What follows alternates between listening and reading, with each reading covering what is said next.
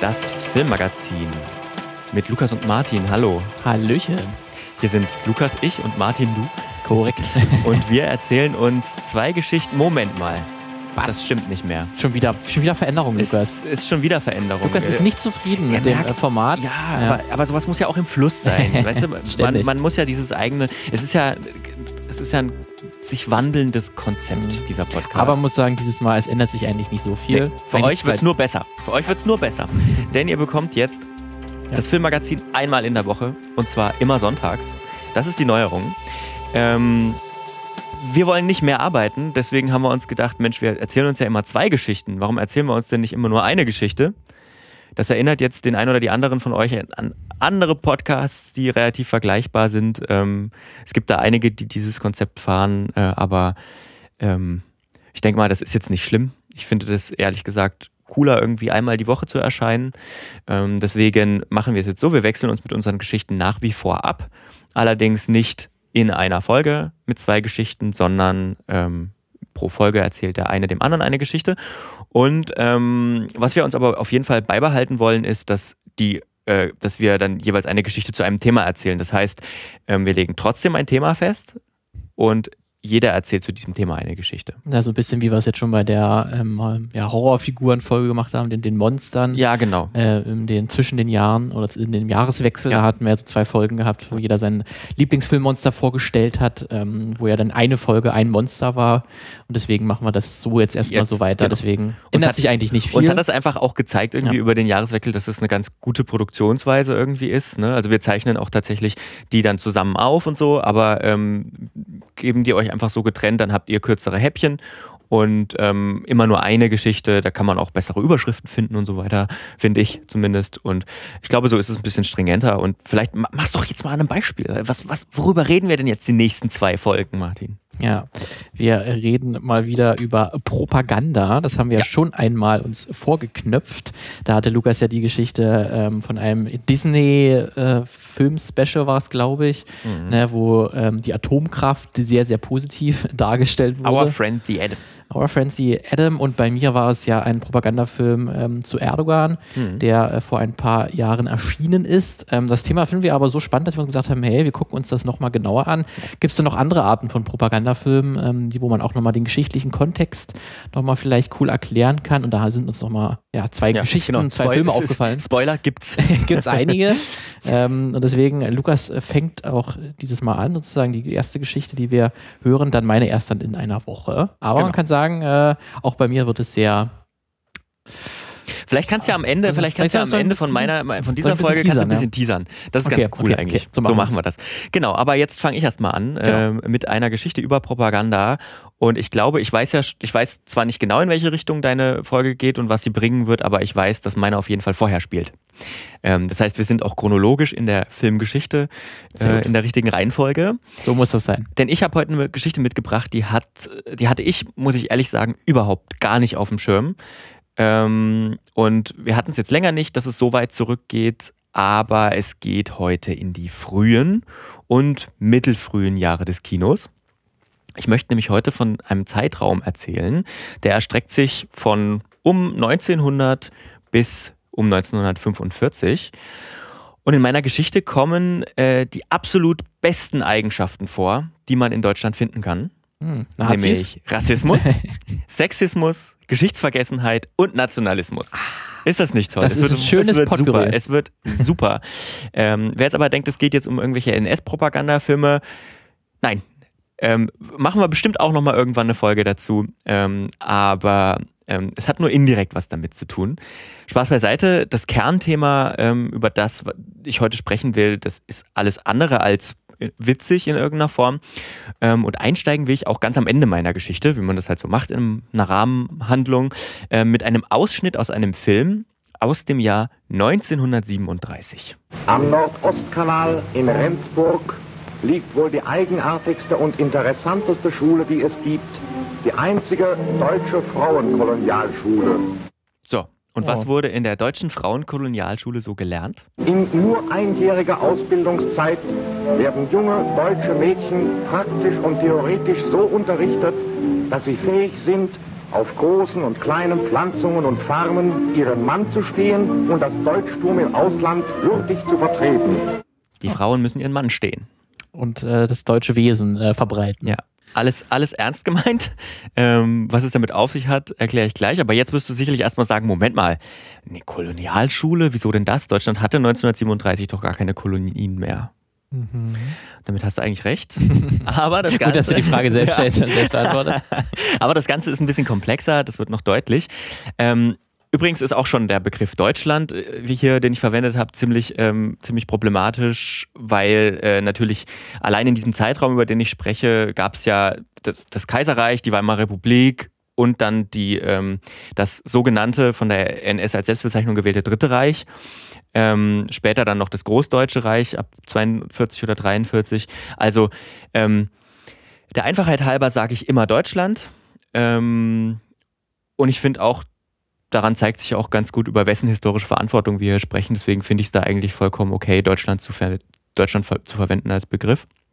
Ähm, aber zurück zur Kolonialgeschichte, Martin. Wie sah denn bei dir in der Schule das Themenfeld Kolonialgeschichte aus? Sehr, sehr gering. Ich weiß noch, dass ähm, beim, vor dem Ersten Weltkrieg wurde das sozusagen als ein Faktor, warum der Erste Weltkrieg ausgebrochen ist, ist halt Kaiser Wilhelm, der auch seinen Platz an der Sonne wollte. Also das heißt, er wollte auch ein paar Kolonien haben, mhm. so wie das schon Großbritannien und so hatte. Und deswegen gab es dann halt auch ein paar deutsche Kolonien in Afrika. Ähm, und dann weiß ich auch noch, im Geschichtsbuch war dieser erste große ähm, ja, Massenmord, ähm, mhm. äh, in, der in Deutschland verübt hat, in, in Afrika, an den der erste ha Völkermord. Der erste Völkermord, äh, Haero, Herero, an den Herero, an den Herero. Das war so ein ganz kleiner, wir hatten in meinem Geschichtsbuch, da war immer so Trivia-Facts mehr oder weniger, wo ja. so eine kleine Spalte offen war, wo immer noch was extra Wissen, was nicht im Unterricht behandelt wurde, aber so extra Wissen. Und da war dieser Völkermord, ja, wurde dort Wahnsinn. beschrieben und das, so kann man ungefähr sich den Geschichtsunterricht ja. äh, zu kolonial. Extra Wissen. Extra Wissen, ja. Muss, also nice to know. Nice to nice know, to aber know. nicht halt wirklich wichtig für den Geschichtsunterricht. Das war ungefähr so sah das aus. Ähnlich war es auch bei mir, was bei, was bei uns noch, also was bei mir noch hängen geblieben ist, so dieses Motto, Deutschland kam zu spät. Ja. Ne, also äh, ging ja so ein bisschen einher mit der Industrialisierung, wo Deutschland ja auch ein bisschen ähm, später kam als England und Frankreich. Ähm, dass Deutschland in Anführungsstrichen nur wenige kleine, in Anführungsstrichen, Rester, äh, die von den anderen Kolonialmächten übrig waren, abbekommen hat, sozusagen, als wäre das ein Kuchen, den man sich teilt. Ähm, ja, und dieses Kleinreden dieser deutschen Verantwortung, ähm, das war irgendwie, also das scheint sich auch durch mehrere Schulerfahrungen zu ziehen, wenn man auf Twitter mal guckt, was da im Diskurs ist irgendwie. Diese Erfahrungen haben offenbar nicht nur wir gemacht. Ähm, ja, genau. Völkermorde zu veranstalten und Menschen ähm, unser Weltbild aufzuzwingen, das haben wir trotzdem hingekriegt, auch wenn das ähm, vielleicht verglichen mit Frankreich weniger große äh, Kolonien waren. Ähm, aber immerhin sprechen wir, wenn wir von den deutschen Kolonien reden, von einem Gebiet, das mehr als viermal so groß war wie Deutschland zu der Zeit. Ähm, nur um das nochmal zusammenzufassen, um welche Gebiete es sich dabei handelt. Wir sprechen ähm, vor allem von Gebieten in Afrika und im pazifischen Raum, von Deutsch-Südwestafrika, heute Namibia, äh, von Kamerun und Togo, von Deutsch-Ostafrika, heute Tansania, Ruanda und Burundi. Also immer so Staatsflächen sind nicht exakt deckungsgleich. Und außerdem ähm, eben im pazifischen Raum von Deutsch-Neuguinea, heute Papua-Neuguinea, Malinesien und Mikronesien und viele weitere kleine Inseln, auch ähm, Teile in China also kleinere Gebiete dort. Ja, das sind im Prinzip die, ähm, die deutschen ähm, Kolonien gewesen. Und ähm, jetzt kommt auch die Filmgeschichte ins Spiel.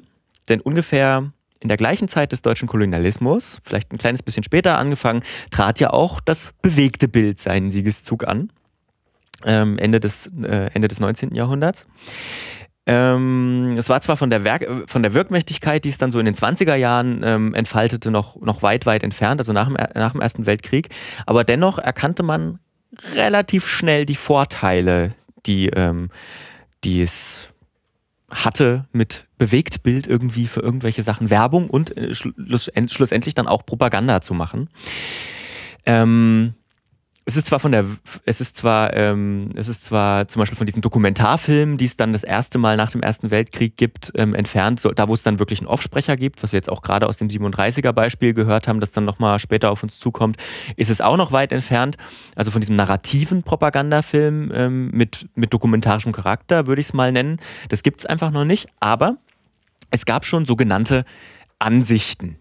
Also kurze Filme ohne Narration, die das vermeintlich wahre Leben zeigten, Ausschnitte aus dem vermeintlich wahren Leben zeigten.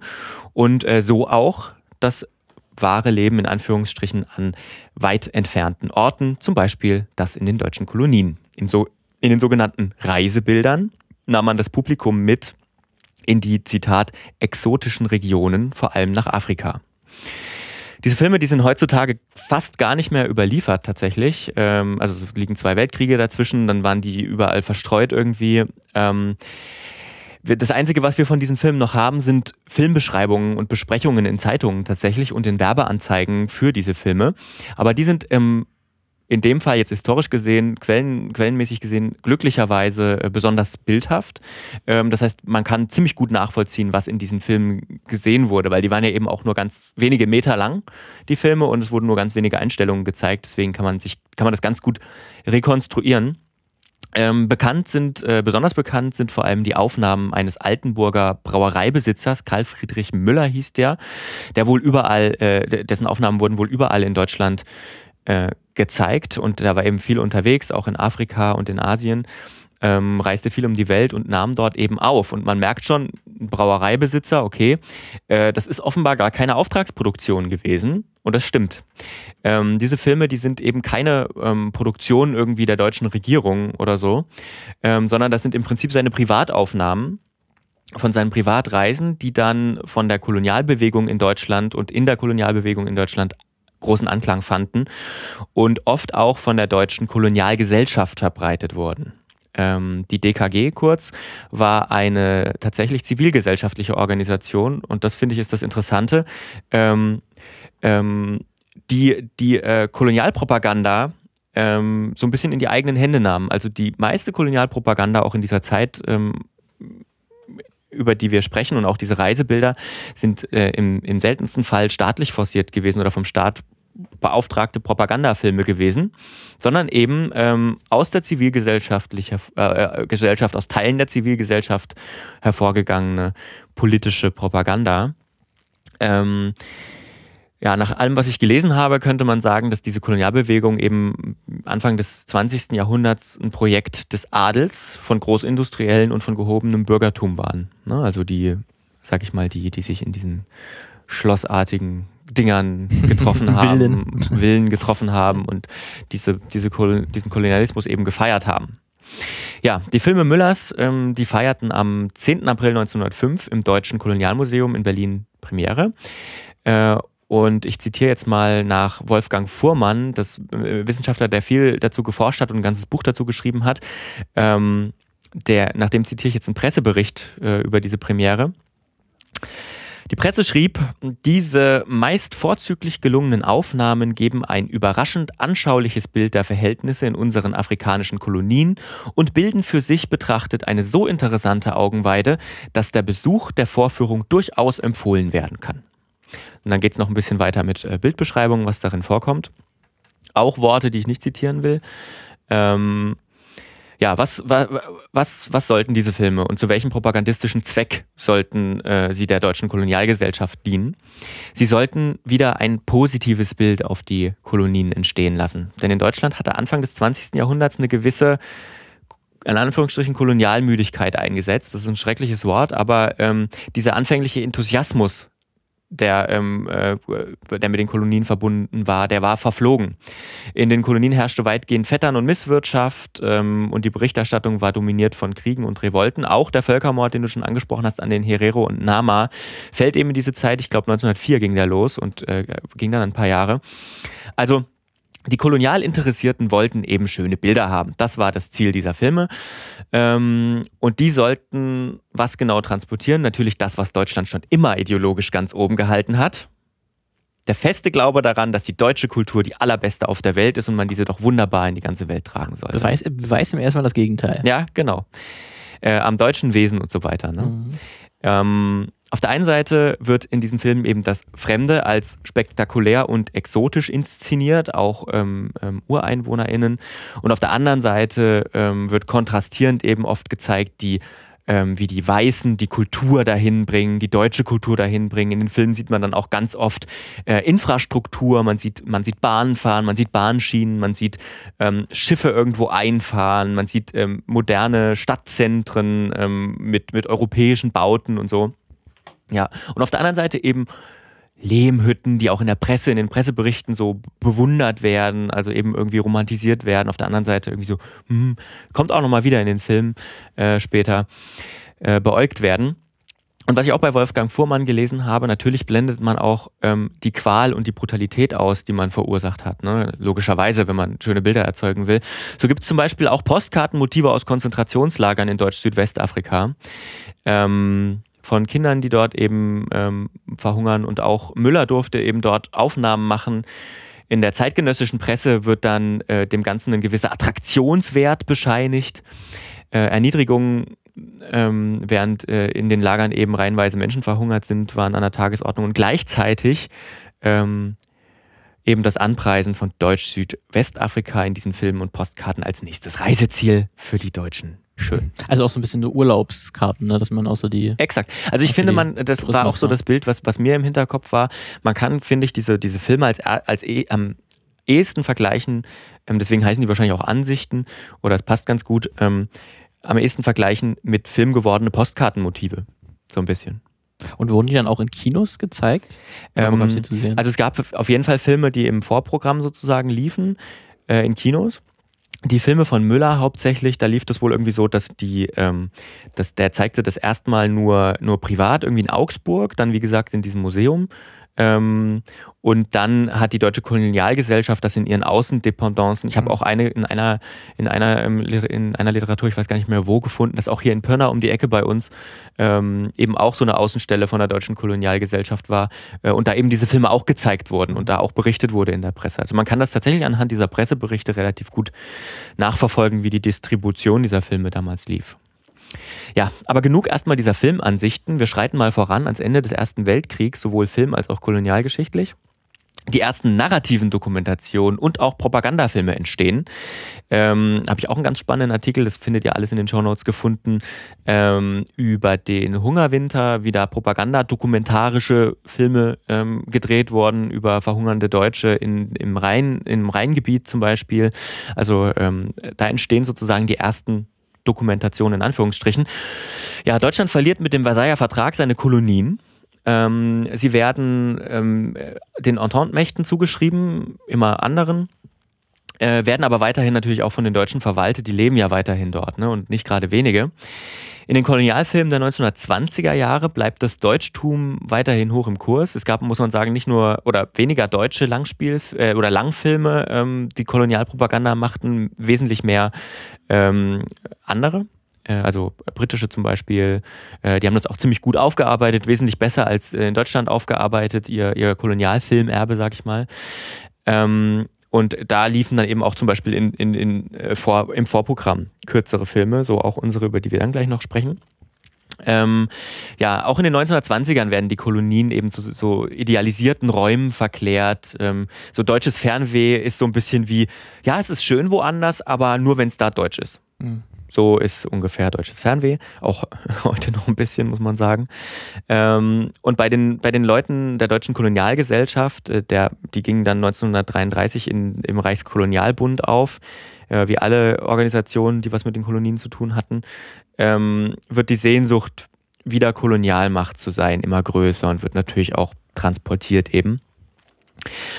Und damit sind wir auch beim Ausgangspunkt dieser Folge, bei den Ausschnitten, die ich vorhin eingespielt habe, aus dem ähm, 1937er Propagandafilm über die koloniale Frauenschule in Rendsburg. Wir hören uns den O-Ton gerade nochmal kurz an. In nur einjähriger Ausbildungszeit werden junge deutsche Mädchen praktisch und theoretisch so unterrichtet, dass sie fähig sind, auf großen und kleinen Pflanzungen und Farmen ihren Mann zu stehen und das Deutschtum im Ausland würdig zu vertreten. Ja, und in dem Film wird natürlich auch gezeigt, ähm, wie die Frauen ähm, alles lernen, was man natürlich braucht. Ne? Vom Reiten über die Landwirtschaft, übers Schustern bis hin zum Motoren reparieren.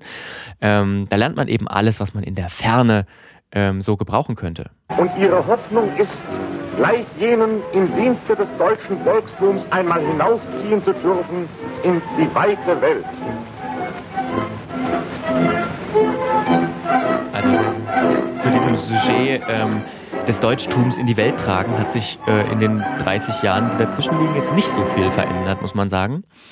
Ähm, und verteidigen muss man sich in der Ferne natürlich auch können. Jede Farmersfrau muss auch mit der Schusswaffe umgehen können. Die Teilnahme an Schießkursen ist Pflicht. Und was wären denn die deutschen Frauen im Ausland, wenn sie nicht ebenso gut ausgebildete Männer dabei hätten? Teilnahme an Schießkursen ist Pflicht. Könnte man jetzt denken, ich habe das rausgezogen äh, nochmal aus demselben Film, aber nein, das ist gerade ein anderer Film, in den wir gerade reinhören. Und zwar könnte man sagen, der Schwesterfilm äh, des Films über die koloniale Frauenschule. Ähm, und gewissermaßen auch sein Vorgänger, der wurde ein bisschen vorher produziert, der Film Der Weg in die Welt. Über die deutsche Kolonialschule in Witzenhausen, eine Schule für deutsche Männer. Ähm, beide stammen vom Filmemacher Paul Lieberenz. Beide sind ungefähr 20 Minuten lang. Ähm, Paul Lieberenz hat einige Kolonialfilme gedreht, auch furchtbare Filme, die ich mir jetzt ge gespart habe, ähm, weil die muss man nicht unbedingt wieder wiedergeben, ähm, wenn man sie nicht genug in den Kontext einbettet. Ähm, ja, und wie man gehört hat, sind eben diese beiden Filme auch ziemlich ähnlich. Ne? Unter anderem der gleiche Sprecher. Ähm, in diesen 20 Minuten zeigen sie Bilder von weißen deutschen Menschen, die lernen, praktisch arbeiten, kaum Theorieunterricht machen. Ab und zu weht mal eine Hakenkreuzflagge irgendwo im Wind. Ähm, zufällig. Ja, ja zufällig. Klar, die hängt halt da. Ne? Ja. Ähm, das alles gefilmt in typischen Leni, Riefen, in typischen Leni Riefenstahl-Bildern. Also sozusagen NS-Ästhetik trifft auf Kolonialismusträume. Ja, das sind sagen. doch Match Made in Heaven. Ja, Match Made in, Match made in Germany. Ähm, die Links zu beiden Filmen findet ihr übrigens in den Shownotes. Die gibt es bei archive.org noch. Ähm, dort gibt es auch, also in unseren Shownotes, nicht bei archive.org, gibt es eine ausgiebige Analyse zu diesen Filmen von Marion Hulverscheid. Äh, besonders bemerkenswert finde ich hier wieder, dass ähm, nicht so 100% klar ist, wie diese Filme wie, wie diese Filme tatsächlich finanziert worden sind. Ne? Also wer sie tatsächlich in Auftrag gegeben hat. Sicher ähm, waren das auch Werbeaufträge für die Schulen und bei dem über die Männerschule ähm, hat sich wohl der, der Filmemacher auch irgendwie mit dem Schulleiter ganz gut verstanden und so weiter.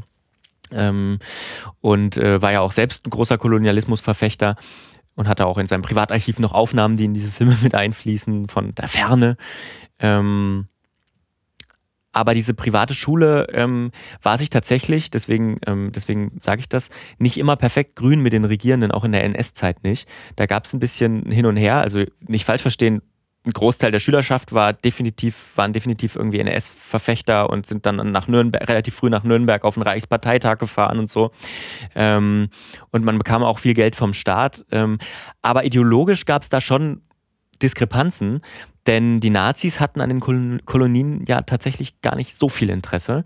Man wollte zwar auch Lebensraum für Deutsche schaffen, aber den sah man halt eher im Osten ähm, was sich ja dann auch durch die Eroberungszüge und die Blitzkriege ähm, ähm, äußerte und weniger eben in Afrika. Ja, also diese beiden Filme jedenfalls, die wurden dann im Vorprogramm gezeigt ähm, und sollten für ähm, sollten auch eben wieder für den Kolonialgedanken Werbung machen. In dem Fall eben nicht, um das Bild der deutschen Kolonien wieder nach vorne zu bringen, sondern um die Deutschen zu überzeugen, wieder Kolonialmacht zu werden. Ähm, ja, sehr, sehr gut und äh, man bekräftigte natürlich in diesen Filmen auch die Rassenlehre, ähm, das, ähm, und das sehr wichtig erfundene Konzept der Menschenrassen war und ist natürlich die Grundlage des Nationalsozialismus und zeigt sich eben auch in dem Film ähm, Der Weg in die Welt ganz gut. Und jetzt sag mir mal ganz kurz, worum könnte es denn beispielsweise in diesem Ausschnitt gehen? Ist nur Musik? Hör mal, hör mal mhm. gut hin. Könnte es gehen? Das sind doch bestimmt die rückständigen Afrikaner, die jetzt hier gezeigt werden, oder? Das ist ein bisschen bedrohlich. Naja, so ist gar nicht so schlecht, es kommt gleich. Ein reich beschicktes Museum verschafft Ihnen einen Einblick in die Sitten und Gebräuche fremder Völker. Exakt. Also die fremden Völker, die bekommen natürlich die bedrohliche, bedrohliche Musik, während die, wenn die deutschen Arier da rumspringen und ihre Sportübungen machen, hat man natürlich die schöne Musik, die wir vorhin gehört haben. Und äh, währenddessen wird eben dieses Museum in Anführungsstrichen gezeigt, das es in dieser Schule gab. Ähm, und da werden eben ähm, Mitbringsel aus den Kolonien ausgestellt. Wir sehen Kleidung, wir sehen Trommeln, wir sehen Schnitzereien und so. Ja, und dabei natürlich bedrohliche Musik. Da siehst du wahrscheinlich auch, wie das gut in einem Tandem funktioniert ja. hat, diese beiden Ideologien. Ähm, und davon der Nationalsozialismus davon sehr profitiert ja, weil, hat, von diesem weil, Koloniegedanken. Ja, genau, weil dieses, dieses Deutschtum und dieses, ähm, dieses eben, dieses, die deutsche Kultur ist die Kultur, daran haben, das haben natürlich beide gemein. Ne? Ja. Ähm, also ja, das waren jetzt, war jetzt knapp 40 Jahre Filmgeschichte kurz umrissen. Ähm, und die zeigen eben ganz gut den Einsatz von Filmen als Propaganda für Kolonialismus. Ähm, das habe ich jetzt mal in diesen kurzen Ansichtsfilmen versucht und an diesen beiden Werbe- und Anführungsstrichen Dokufilmen ähm, runterzubrechen. Es gibt eigentlich noch so viel zur Kolonialgeschichte zu sagen, werden wir sicherlich auch noch machen. Wie gesagt, ähm, über die französischen und britischen Kolonialfilme will ich noch mal ganz äh, sprechen, weil da gibt es durchaus längere und größere und umfangreichere ähm, die auch in Deutschland das Publikum in Scharen in die Kinos lockten. Da waren dann die Grenzen plötzlich vollkommen egal, ne? weil zum Beispiel wie so ein, wie so ein Brief aus, aus, ähm, aus, aus Togo nach, ähm, nach London verschickt werden kann und wie das funktioniert. Das hat man sich natürlich auch in Deutschland ganz interessiert mhm. angeguckt. Ne? Da war man dann Europäer zusammen. Da war man dann plötzlich, ja, wenn man dann irgendwie Europäer. Ähm, ja, und dass es diese Denkmuster auch heute noch gibt, ähm, ist, ist ähm, finde ich, ganz wichtig zu wissen. Ne? Ähm, auch das ist eben ein gutes Beispiel dafür ist, dass Propaganda nicht immer von staatlicher Seite kommen muss. Ähm, und was ich eben mit diesen, äh, mit diesen Denkmustern meine, ist auch dieses Deutschtum, ne? diese deutsche Kultur, die ich gerade schon er erklärt habe, dieses ähm, Hineinexportieren und jemandem aufdrücken und so, weil das ist es ja wert und das ist ja die eigentliche Kultur und so weiter. Ähm, und auch solche Narrative wie, wie ähm, was wir am Anfang hatten, dass eben dieser deutsche Kolonialismus eben gar nicht so schlimm war und gar nicht so der Rede wert ist. Ne? Auch das hat sich ja bis heute gehalten. Ne? Das ist halt, ähm, weiß ich nicht, ist halt eine Erzählung, die, die, die, die ist einfach falsch. Ja, und da ja. ich das schon erklärt hast, dass so dieses Filmkulturerbe zu dieser ja. Zeit eigentlich in Deutschland relativ Eben unerforscht ist genau. oder halt nicht so im öffentlichen Diskurs stattfindet, hilft das natürlich dabei zu sagen, Ge ja, das war jetzt gar nicht so. Jetzt im Vergleich zu den Franzosen und den Briten genau. äh, haben, haben wir da echt nichts genau, gemacht. Genau, wenn man daran, wenn man daran nämlich nicht forscht, und das muss man auch wieder hervorheben, auch das, was ihr in den Shownotes findet, es gibt ForscherInnen, die sich damit beschäftigt haben und die das ausgraben, aber es ist jetzt nicht so, dass es eine von staatlicher Seite gewollte große Aufarbeitung oder zumindest in manchen Teilen jetzt, was das Filmerbe angeht, vor allem, dass das schon eine große, große Aufmerksamkeit erfährt eine große Aufarbeitung erfährt. Ne? Und ähm, das ist aus meiner Sicht auch so ein bisschen ähm, Teil davon, dass man Verantwortung nicht übernehmen will. Ne? Zum Beispiel, also gutes Beispiel für mich ist auch der Völkermord wieder an den Herero und an den Nama. Ähm, mit immerhin auch, äh, was heißt immerhin, so ein Quatsch, mit, mit 50 bis 70.000 Toten. Ne? Da wurde im Jahr 2015 zum ersten Mal von der Bundesregierung vom Auswärtigen Amt überhaupt als Völkermord bezeichnet. Ja. Und irgendwelche äh, Zahlungen oder so, irgendwie, was man auch materielle das wird ähm, Rückzahlung nach wird nach wie vor abgelehnt. Ja. Und ähm, also was ich auch ganz krass finde, ne, das geht ja dann weiter an diesen Denkmälern und so weiter. Es gibt auch, also es gibt für diese Frauen-Kolonialschule ähm, ähm, die die, die gibt es nicht mehr, da gibt es auch das Gebäude nicht mehr, weil der Kanal, der Nordostseekanal ähm, äh, erweitert wurde. Aber an dieser Stelle steht dann natürlich noch ein Gedenkstein für die Kolonialschule. Ne? Die ist, glaube ich, 44 oder 45 geschlossen worden. Und die ähm, Kolonialschule für Landwirtschaft, Handel und Gewerbe hieß sie ähm, in, in Witzenhausen. Ähm, die gibt es in der Form auch nicht mehr. Die gab es bis ich glaube in die 50er, aber ich bin mir gerade nicht hundertprozentig sicher. Nee, die ist 44 oder so geschlossen worden und 50er wieder aufgemacht worden, allerdings als Deutsches Institut für tropische und subtropische Landwirtschaft. Ähm, die, da ist der wichtigste Gesellschafter heute, glaube ich, die Uni Kassel. Und ähm, man, man bildet dort eben oder man forscht dort eben an, an, an, an Agrartechnologie beispielsweise, äh, um die Entwicklungszusammenarbeit der Bundesrepublik mit, mit Schwellenländern technischerseits zu unterstützen und so. Also ähm, das, was ja nichts Schlechtes ist, ne, aber wo man sich halt über die Geschichte sozusagen ähm, im Klaren sein muss irgendwie. Und ja, das ist sozusagen ein Teil Propagandafilme, die ich eben auch sehr spannend fand, weil nicht staatlich oder nicht nur staatlich. Ja, ja das war's für diese Folge. Das, das war es tatsächlich für diese Folge. Das war die Geschichte für die diese Geschichte. Folge. Passt ja auch sehr gut, deine Geschichte, Lukas, zu dem Folge, die ich letzte, letztes Mal erzählt habe. Ja. Ging es ja auch ähm, um Afrika und da speziell um afrikanischen oder ugandischen Filmemacher, ja. ähm, wo er auch nochmal um die Rolle ähm, Deutschlands und auch Europas vor allen ja. Dingen. Ähm, und westlicher halt, Medien Und westlicher auch, ne? Medien halt auch, wie was sowas erzählen, solche und, Geschichten, Aufstiegsgeschichten. Ja, genau. Und ähm, tatsächlich auch das, also beides wieder Beispiele für eine These, so ein bisschen die These, dass eben auch Film oder Medien im Allgemeinen, aber Film jetzt im Speziellen von unser Filmmagazin halt auch Macht bedeutet. Ne? Ja. Wenn du die Bilder kontrollierst, dann kontrollierst du halt die Meinung darüber. Und ja, also Übrigens auch zu der Folge, die du beim, in der vergangenen ähm, Folge erzählt hast, auch sehr interessant. Ich habe gesehen, dass eine meiner Lieblingsbands ähm, tatsächlich von dem ähm, Herr Nabuana ähm, hat ein Musikvideo produzieren lassen. Ja, siehst du, das hatte ich auch gar nicht Ja. ja. gewusst, dass er auch für Musikvideos inszeniert. Tja. Äh, und siehst du mal auch, wie äh, facettenreich Ja. er ist. Er macht halt nicht nur diese Actionfilme. Ja, genau. Und es ist aber auch in seinem Stil gehalten, was ich ziemlich Ah, cool okay. finde. Mhm. Ja, ähm, damit belassen wir es eigentlich für diese Folge, würde ich sagen. Du wolltest noch einen kurzen Teaser machen. Mhm. Richtig, richtig, denn äh, was Lukas auch schon ge gesagt hat, dass äh, Propaganda nicht immer vom Staat ausgehen muss. Da ist auch meine Geschichte eine ganz gute Erinnerung daran, dass das nicht direkt von oben kommen muss, sondern dass das so aus dem Zeitgeist entsprechend sich auch was herausbilden kann. Hm. Und wir werden dann äh, in einer Woche über ein äh, Cartoon sprechen aus den 90er Jahren, wo tatsächlich ähm, der aktuelle US-Präsident eine entscheidende Rolle mitgespielt hat. Oh. Joseph Biden wird äh, eine durchaus wichtige Rolle in meiner Geschichte einnehmen.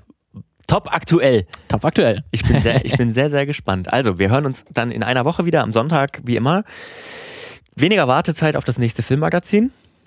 Äh, schöne Woche bis dahin und ciao, ciao. Tschüss.